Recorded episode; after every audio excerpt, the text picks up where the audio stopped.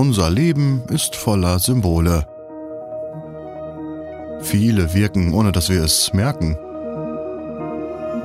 Manche werden instrumentalisiert, um zu manipulieren.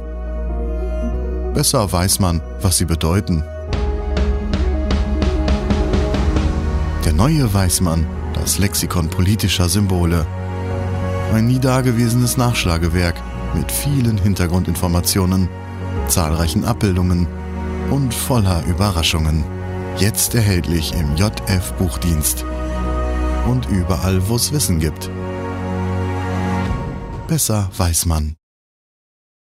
JF.de, der Podcast. Ja, meine Damen und Herren, besser weiß man, was sie bedeuten. Politische Symbole. Wie zum Beispiel dieses hier. Oha, naja, ein Hakenkreuz. Da wissen wir alle, was es hier und heute bedeutet. Es steht natürlich zuallererst für die Verbrechen der Nationalsozialisten. Aber wussten Sie, wofür dieses Symbol früher einmal stand und auch heute noch in manchen Erdteilen steht? Oder dieses hier, der Regenbogen, derzeit geradezu omnipräsent in unserer Gesellschaft, von den allermeisten verstanden als das politische Symbol der Homo-Bewegung. Doch wussten Sie, dass dieses Symbol eine viel längere, viel ältere Geschichte hat und wofür es früher einmal stand? Nun, beide Symbole erklären wir noch in dieser Sendung, versprochen, denn darum geht es heute, um das Lexikon politischer Symbole, die Neuerscheinung im Verlag JF Edition.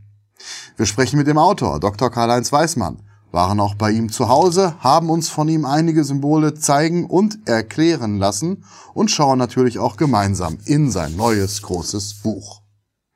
Politische Symbole, heute unser Thema bei JFTV. Das JFTV-Thema der Woche. Ja, und damit herzlich willkommen, meine sehr verehrten Damen und Herren, zu JFTV-Thema. Herzlich willkommen natürlich auch an den Autor des Lexikons politischer Symbole. Herzlich willkommen, Dr. Karl-Heinz Weismann. Hallo. Ja, Herr Weismann, Sie haben dieses Mal nicht nur ein Buch, sondern gleich ein ganzes Lexikon geschrieben. Und wenn man dieses in Händen hält, wenn man es durchblättert, es hat alleine über 600 Seiten. Jede Seite ist umfangreich bebildert, also hunderte, wenn nicht tausende Abbildungen in diesem Buch. Das heißt kurzum, es ist förmlich mit Händen zu greifen, wie viel Arbeit, wie viel Passion auch in diesem Werk steckt. Wie kamen Sie denn überhaupt darauf, sich einem solchen Mammutprojekt zu widmen? Ich glaube, man muss zwei Dinge im Blick haben. Das eine ist, ich habe ja in der Vergangenheit schon mehrfach über Symbole publiziert, äh, sowohl in Aufsatz wie auch in Kolumnen, wie auch in Buchform. Und irgendwann ist mir klar geworden, dass ich das alles im Grunde genommen äh, nicht zufriedenstellend fand. Und ich sage immer, die meisten Autoren schreiben diejenigen Bücher, die sie gerne selbst lesen würden. So ein Lexikon politischer Symbole, das ist tatsächlich ein Lexikon, das ich gerne selbst äh, gelesen hätte, das ich gerne selbst benutzt hätte. Und ich habe auch immer wieder darauf gewartet, dass es irgendjemand schreibt, hat aber niemand getan. Äh, weder in deutscher Sprache noch in irgendeiner der großen Kultursprachen, zu denen ich Zugang habe. Ich vermag nicht zu erkennen, dass es irgendein Konkurrenz Produkt gibt, das äh, dem vergleichbar wäre, was äh, jetzt die Edition JF äh, zustande gebracht hat. Wie viel Zeit steckt denn eigentlich in diesem Werk? Also ich denke, die Niederschrift hat ungefähr zweieinhalb Jahre in Anspruch genommen. Ähm, das Sammeln der Belegstücke, das Fotografieren, ähm, das Scannen, das Recherchieren, das Zusammentragen der Bücher und so weiter und so fort, das lässt sich im Grunde genommen sehr schwer sagen.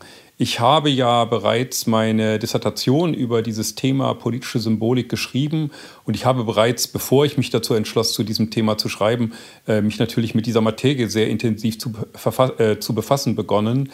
Äh, seit dem Anfang der 80er Jahre ist das im Grunde genommen etwas, was mich immer beschäftigt hat und was ich kontinuierlich dann eben äh, fortgesetzt habe.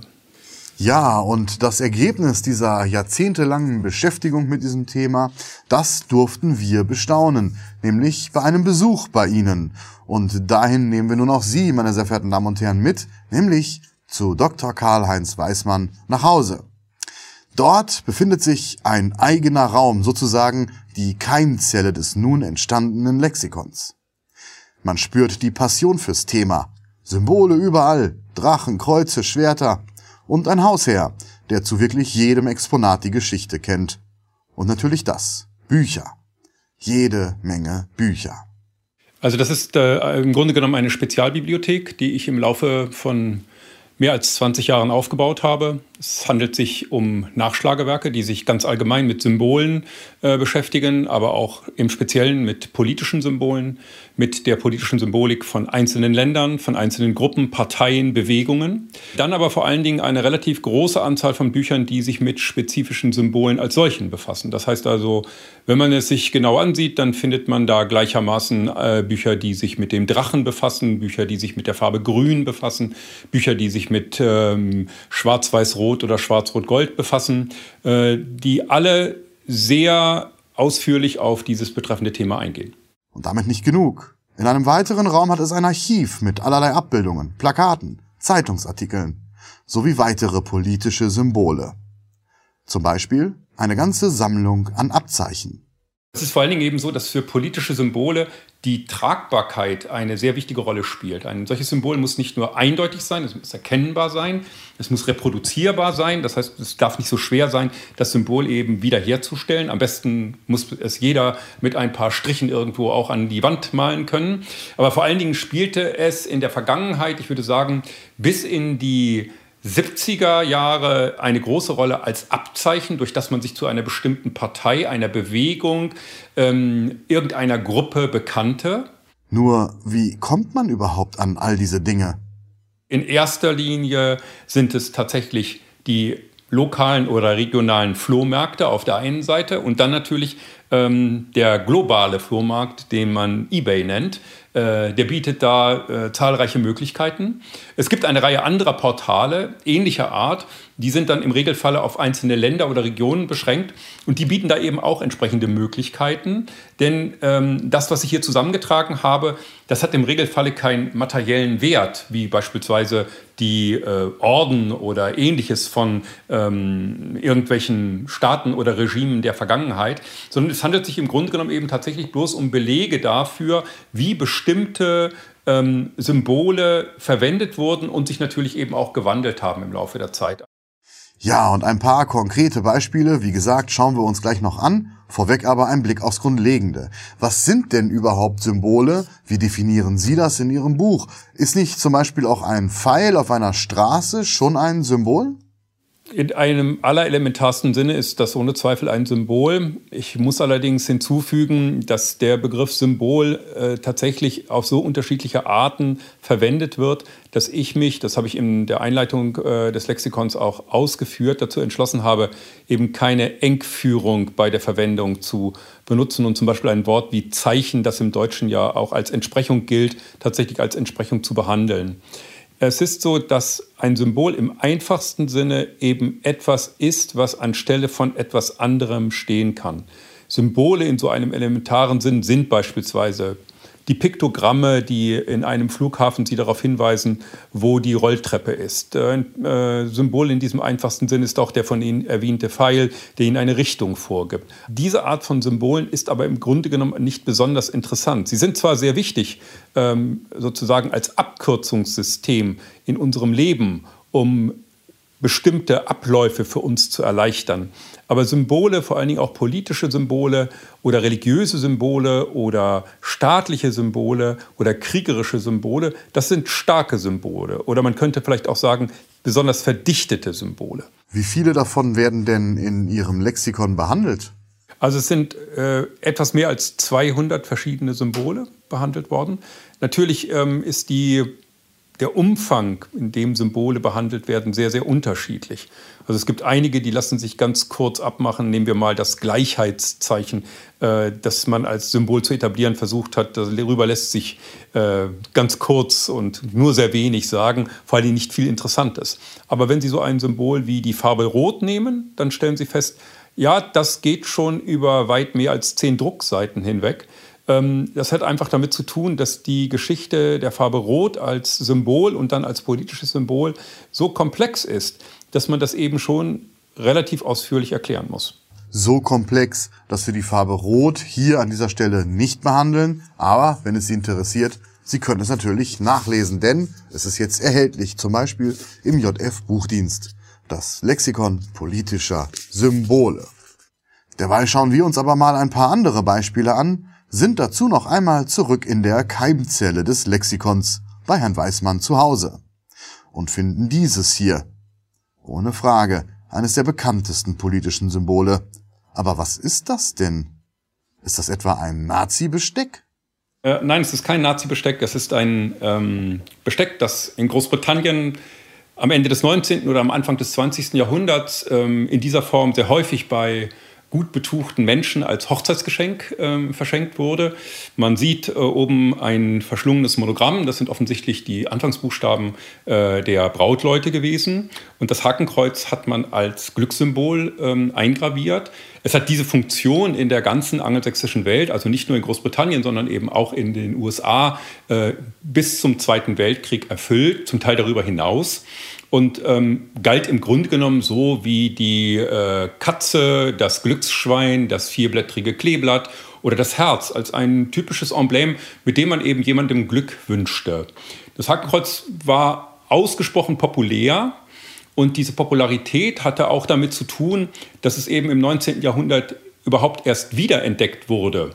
Es ist natürlich sehr, sehr viel älter, aber erst im 19. Jahrhundert und vor allen Dingen eben äh, in Großbritannien und in äh, den USA ist man darauf gestoßen, Grund der intensiven Beschäftigung mit Indien. Indien war ja Teil des britischen Kolonialreiches und ähm, die Briten haben, äh, vor allen Dingen die gebildeten Briten, haben also sehr wohl registriert, dass Indien ja eine eigene Hochkultur besaß, mit einer eigenen, sehr faszinierenden Religion oder gleich mehreren Religionen in denen immer dieses Hakenkreuz als Emblem eine bleibende Rolle spielte. Swastika. Das ist auch der Begriff, den man eben aus dem Sanskrit ins Englische übernommen hat. Äh, dort spricht man ja bis heute eben von der Swastika. Und äh, die einen haben darin tatsächlich ein religiöses Symbol gesehen, aber die meisten doch eben bloß einen Glücksbringer. Ähm, in dieser Form ist es im Grunde genommen ja bis heute in der asiatischen Welt in Gebrauch. Die Tatsache, dass äh, das Hakenkreuz ähm, aufgrund der äh, Geschichte des NS-Regimes als das Symbol des schlechten Bösen gilt, äh, ist eben tatsächlich eine Veränderung der Bedeutung dieses Symbols und eine Verkehrung in sein Gegenteil, wenn man so will. Denn ursprünglich bedeutet das alles andere, nämlich eben tatsächlich ein Zeichen des Heils und des Glücks. Und ähm, durch die Geschichte, das äh, ist ja eben sehr wichtig für das Verständnis von politischen Symbolen, durch die Geschichte hat sich seine Bedeutung ins Gegenteil verkehrt. Ähnlich steht es um die Geschichte dieses Symbols, der berühmt-berüchtigten Reichskriegsflagge, auf einem Plakat der 1930 gegründeten konservativen Volkspartei. Sie hat sich damals ähm, von der Deutschnationalen Volkspartei abgespalten, aber auch eine gewisse Anzahl von bis dahin parteilosen Konservativen in ihren Reihen gesammelt. Es war die Hoffnung, eine gemäßigte konservative Partei zu gründen, die eben nicht diesen scharf antirepublikanischen Kurs verfolgen sollte, den die DNVP ähm, verfolgt hat. Und es sollte natürlich eben auch eine Gegenkraft zu den Nationalsozialisten sein. Moment mal, eine Gegenkraft zu den Nazis mit der Reichskriegsflagge? Meiner Meinung nach von Bedeutung ist hier zu, vor allen Dingen ähm, die Verfemung der Reichskriegsflagge heutzutage, die ja als eben ein extrem verdächtiges Symbol gilt, während sie eben in der Endphase der Weimarer Republik eindeutig eben als ein Symbol der Mäßigung und der staatspolitischen Vernunft gegolten hat. Es gibt auch ähm, ein Flugblatt, das die Partei produziert hat. Und äh, da sieht man einen jungen Mann, der die Reichskriegsflagge so quer vor seinem Leib hält und damit gleichermaßen die Angriffe unter der roten Fahne mit dem Sowjetstern wie die Angriffe unter der roten Fahne mit dem Hakenkreuz abwehrt. Äh, das meine ich, muss man eben immer dabei mit im Blick haben, wenn man sich fragt, wie sind Symbole eigentlich im Hinblick auf ihren Sitz im Leben richtig zu verstehen.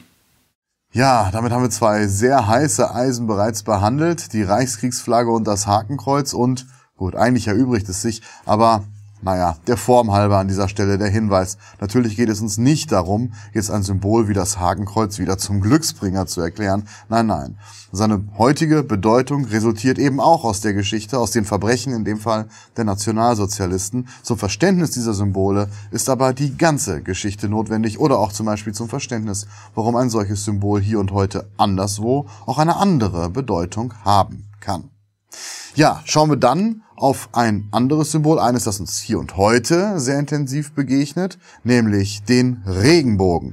Den finden wir unter R logischerweise in ihrem Buch. Wir finden ihn auch gelegentlich omnipräsent in unserer Gesellschaft. Das erinnert von der Anwendung her ja fast schon an die Art und Weise, wie die Nationalsozialisten das Hakenkreuz in unseren Städten omnipräsent beflaggt haben. Allerdings, dem Regenbogen wird nun nachgesagt, für das wahre ewig Gute auf Erden zu stehen. Doch, wie ich in Ihrem Buch lese, hat auch der Regenbogen eine durchaus kompliziertere und vor allem längere Geschichte, nicht wahr? Also sicherlich ist der Regenbogen ein äh, Himmelsphänomen, das unsere Vorfahren schon sehr früh sehr fasziniert hat. Anders kann man sich gar nicht erklären, warum er in so vielen Religionen eben eine wichtige Rolle spielt. Ähm, bei unseren heidnischen Vorfahren war das die Brücke äh, in das Reich Asgard, also das Reich der Götter, das von dem Gott Heimdall äh, bewacht wurde. Aber vor allen Dingen ist natürlich entscheidend, dass der Regenbogen in der Bibel eine so wichtige Rolle spielt. Gott setzt den Regenbogen an den Himmel um deutlich zu machen nach der Sintflut, dass er einen Bund mit Noah schließt. Das ist das Symbol für diesen Bund zwischen Gott und den Menschen und dass er keine weitere Sintflut mehr kommen lassen will. In der Apokalypse des Johannes geht es darum, dass der endzeitliche Richter eben auf einem Regenbogen thront. Das hat das ganze Mittelalter hindurch eine außerordentliche Rolle gespielt. Es gibt zahllose Darstellungen von Christus als dem letzten Richter, entweder in einer Art Heiligenschein, einem Nimbus in Form äh, eines Regenbogens oder eben auf einem Regenbogen oder gar auf mehreren thronend. Vor dem Ersten Weltkrieg hat es bereits Weltfriedenspläne gegeben und man hat da nach einem symbolischen Ausdruck gesucht. Und erstaunlicherweise ist man relativ rasch auf den Regenbogen als Friedenssymbol, als eines Symbols für den Bund aller Menschen miteinander zum Zweck, den Frieden auf Erden zu schaffen, ähm, zu verwenden. Diese Nutzung ähm, ist immer mal wieder in den Hintergrund getreten, hat aber im Grunde auch niemals ganz ihre Bedeutung verloren, als man nach dem Zweiten Weltkrieg für die UNO eine Fahne entworfen hat, hat es immer wieder Pläne gegeben, eben auch da den Regenbogen einzuführen. Es hat sich nicht durchgesetzt, aber eben seit den 1960er Jahren ist innerhalb der Friedensbewegung auch der Regenbogen als Symbol immer wieder äh, aufgetreten. Zuletzt im Zusammenhang mit dem Irakkrieg und mit dieser Bewegung der Frieden von jedem Balkon, der ja sehr stark auch von der katholischen Kirche Italiens unterstützt worden ist. Ähm, eher parallel dazu hat sich der Regenbogen als Symbol der Ökologiebewegung entwickelt. Äh, vor allen Dingen die Organisation Greenpeace hat lange Zeit mit dem Regenbogen als Emblem geworben. Und dann in den 1970er Jahren hat sich in der homosexuellen Community die Vorstellung ausgebreitet, der Regenbogen sei ganz besonders geeignet als äh, Ausdruck von Gay Pride und entsprechenden Wertvorstellungen innerhalb dieser Strömung. Man wird heute sagen können, der Durchschnittsbürger befragt, was es mit der Regenbogenfahne auf sich habe, wird diese letzte Interpretation eigentlich als die normale und als die selbstverständliche betrachten. Alle anderen sind demgegenüber in den Hintergrund getreten. Das ist eben etwas, was in Bezug auf äh, politische Symbole, sicherlich auf wichtige Symbole im Allgemeinen, immer eine große Rolle spielt. Es kommt darauf an, welche Gruppierung es äh, schafft, die Symbole die sie gewählt hat, tatsächlich in den Vordergrund zu bringen und letztlich kämpferisch gegen andere Symbole durchzusetzen. Und dann schauen wir noch auf ein Symbol, das sich, so viel vorweg, nicht in ihrem Buch befindet. Warum? Weil es erst jüngst als politisches Symbol enttarnt oder vielleicht auch missverstanden, in jedem Fall als solches interpretiert wurde. Die Rede ist vom großen Apotheken A und vom nicht ganz so großen öffentlich-rechtlichen B, nämlich Herrn Böhmermann. Dieses ZDF-B will das Apotheken A abschaffen, denn Nazis stecken dahinter. Meine Güte, Herr Weismann, wie konnte man das denn jahrzehntelang übersehen oder ist dem überhaupt so? Also ich glaube, der, der Schlüsselsatz ist derjenige, in dem Herr Böhmermann da sagt, dass er schon als kleiner Junge äh, das Gefühl gehabt habe beim Anblick ähm, des äh, A's der Apotheke, das müssten Nazis gemacht haben. Äh, diese Verknüpfung stellt er deshalb her, weil es sich ja um ein Fraktur-A handelt, also eben in einer sogenannten gebrochenen Schrift äh, geschrieben wird. Eine Schrift, die zugegebenermaßen, ähm, abgesehen vielleicht von der Kopfzeile der Frankfurter Allgemeinen, tatsächlich weitgehend außer Gebrauch geraten ist. Und ähm, die Frakturschrift ist tatsächlich in der Vergangenheit äh, immer als eine betont nationale Schrift betrachtet worden. Sie ist außerhalb Deutschlands im Laufe des 19. und 20. Jahrhunderts immer stärker außer Gebrauch geraten, nicht vollständig verschwunden. Also beispielsweise in Großbritannien spielt sie auch bis heute noch eine gewisse, wenn auch eine Randrolle. Der Punkt ist einfach derjenige, dass äh, die historische Bildung von Herrn Böhmermann halt nicht sehr weit reicht. Sonst hätte er wissen können, dass ausgerechnet die Nazis ähm, die Frakturschrift äh, abschaffen wollten mit der Begründung, es handele sich um Schwabacher Judenlettern, die also in dem Augenblick, als die Juden begonnen hätten, ähm, sich das Druckereigewerbe äh, unter den Nagel zu reißen, da hätten sie dann also die Durchsetzung dieser angeblich besonders jüdisch aussehenden Buchstaben durchgesetzt. Ja, was natürlich Blödsinn war. Allerdings, wo Sie es gerade erwähnt haben, äh, mir fiel auf, dass in der Weimarer Republik ja offenbar fast alle Parteien die gebrochene Schrift eingesetzt haben. Zum Beispiel auch die Sozialdemokraten, also schöne Grüße an Herrn Böhmermann nochmal an dieser Stelle. Ähm, während auf der anderen Seite die NSDAP, ja, auch die hat die gebrochene Schrift eingesetzt, zum Teil aber auch andere Schriftarten. Und mein Eindruck war, je neueren Datums äh, Publikationen der NSDAP sind, umso häufiger kommen da auch andere, leichter lesbare Schriften zum Einsatz. Ähm, die Nationalsozialisten haben eben 1941 äh, die Vorstellung gehabt, Sie als die zukünftigen Herren äh, Europas äh, müssten sich dann natürlich eben auch einer Schrift bedienen, die tatsächlich in allen Teilen von allen Untertanen auch gelesen werden könnte. Das hat also im Grunde genommen war das Argument, das da vorgetragen wurde, vorgeschoben, hat aber eben zur Konsequenz gehabt, dass dann beispielsweise der völkische äh, Beobachter nur noch in Antiqua gedruckt wurde. Und das galt eben auch für das gesamte parteioffizielle Schrifttum. Insofern ähm, ist natürlich die ganze Argumentation schlicht und ergreifend vorgeschoben. Es handelt sich Grunde genommen eben bloß um einen Versuch, mal wieder so eine Art von äh, Hysterie äh, symbolpolitischer Art zu entfachen äh, und sich selbst da in die moralisch überlegene Position zu begeben. Da haben Sie gerade was Interessantes gesagt. Stichwort Symbolpolitik. Es gibt ja Kreise in unserer Gesellschaft, die das offenbar mit großer Akribie, wenn nicht gar mit großer Verbissenheit betreiben. Ähm, Herr Böhmermann, der gerade genannte, zählt gewiss mit dazu. Denken wir beispielsweise nur an die vielen Straßen und Plätze, die umbenannt werden mussten, weil Personen wie zum Beispiel Herr Böhmermann offenbar der Ansicht sind, dass Personen wie zum Beispiel ein Herr Hindenburg das Symbol für etwas Falsches seien. Sieht man an all diesen Beispielen nicht, wie wichtig politische Symbole auch heute noch sind? Naja, man muss natürlich dabei sehen, ähm, Symbolpolitik äh, findet ja nicht isoliert statt, sondern Symbolpolitik ist eben ein bestimmter Aspekt, wenn Sie so wollen, von Identitätspolitik. Und natürlich ist es so, dass ähm, in äh, Gesellschaften, die an ihrer eigenen Identität irre werden, äh, diejenigen Gruppierungen, die diese Identität in irgendeiner Weise umformen wollen, äh, dafür besonders anfällig sind. Und Symbolpolitik wird ja auch oft kritisiert mit dem Hinweis darauf, das sei ja nur symbolpolitisch oder das sei ja nur identitätspolitisch. Dabei unterschätzt man aber, dass für den inneren Zusammenhalt unserer Gesellschaften, unserer Nationen, äh, Identitätspolitik nun einmal genau wie Symbolpolitik von eminenter Bedeutung ist. Das heißt, sie können ja die unglaublich vielen Menschen, die zu so einem politischen Organismus wie Nation gehören, die können sie ja nicht dadurch erreichen, dass sie den Betreffenden sagen, du musst jetzt jeden Einzelnen innerhalb dieser Gemeinschaft kennenlernen. Völlig undurchführbar. Und insofern bleibt nichts anderes über, als dass sie die betreffende Gruppierung symbolisch integrieren. Wenn die Symbole in Frage gestellt werden und man jetzt beispielsweise sagt, ähm, Hindenburg äh, war ein schrecklicher Verbrecher, sein Name muss ausgemerzt werden. Das Standbild äh, Kaiser Wilhelms I. ist zu stürzen, weil der in Wirklichkeit ein Befürworter des Kolonialismus war und so weiter und so fort.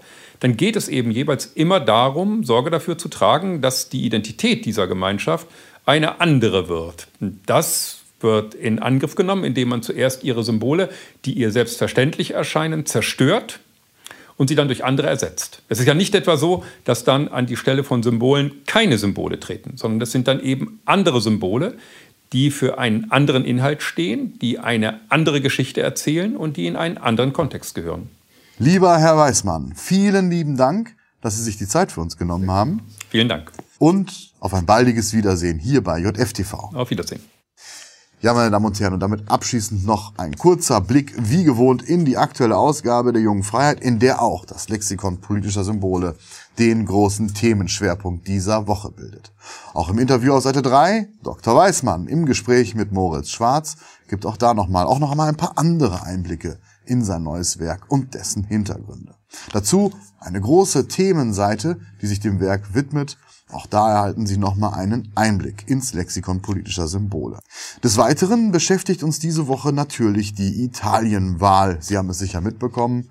Das rechte Lager hat die Wahl in Italien gewonnen und eine gewisse Frau Meloni steht kurz davor, erste Ministerpräsidentin Italiens zu werden. Auch das ein wichtiges Thema in der aktuellen Ausgabe. Ja, das und viel weiteres lesen Sie also in der neuen JF. Die können Sie lesen, zum Beispiel mit einem Probeabo. Alle Infos dazu unter jf.de slash probelesen sowie das Lexikon politischer Symbole unter jf-buchdienst.de. Und wo wir schon dabei sind, abschließend wie immer noch der Hinweis, abonnieren Sie auch unseren YouTube-Kanal, wenn Sie es noch nicht getan haben und vergessen Sie nicht, na klar, die Glocke anzukreuzen, auf dass Sie bei neuen Beiträgen informiert werden. Und jetzt wünsche ich Ihnen viel Spaß beim Durchstöbern der politischen Symbole, bedanke mich für Ihre Aufmerksamkeit und freue mich auf ein Wiedersehen hier bei JFTV. Das JFTV-Thema der Woche.